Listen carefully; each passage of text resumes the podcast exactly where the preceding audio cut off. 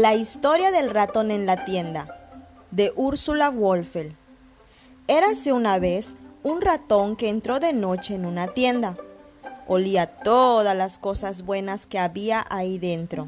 La mantequilla, el tocino, el chorizo, el queso, el pan, el chocolate, los pasteles, las manzanas, las nueces y las zanahorias frescas.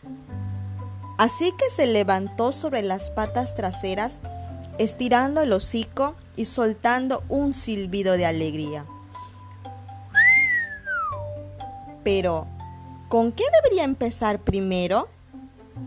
Le iba a echar el diente a un paquete de mantequilla cuando desde algún lado le llegó un aroma riquísimo a tocino y desde otro lado un aroma riquísimo a queso.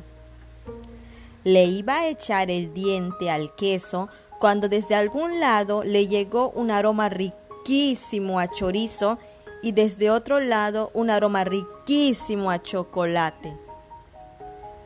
Iba a echarle el diente al chocolate cuando desde algún lado le llegó un aroma riquísimo a pastel y desde otro lado volvió a oler tan rico a mantequilla.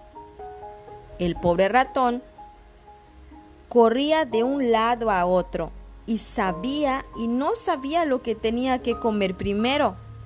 Y de repente se hizo de día. La gente entró en la tienda y echaron de ahí al ratón.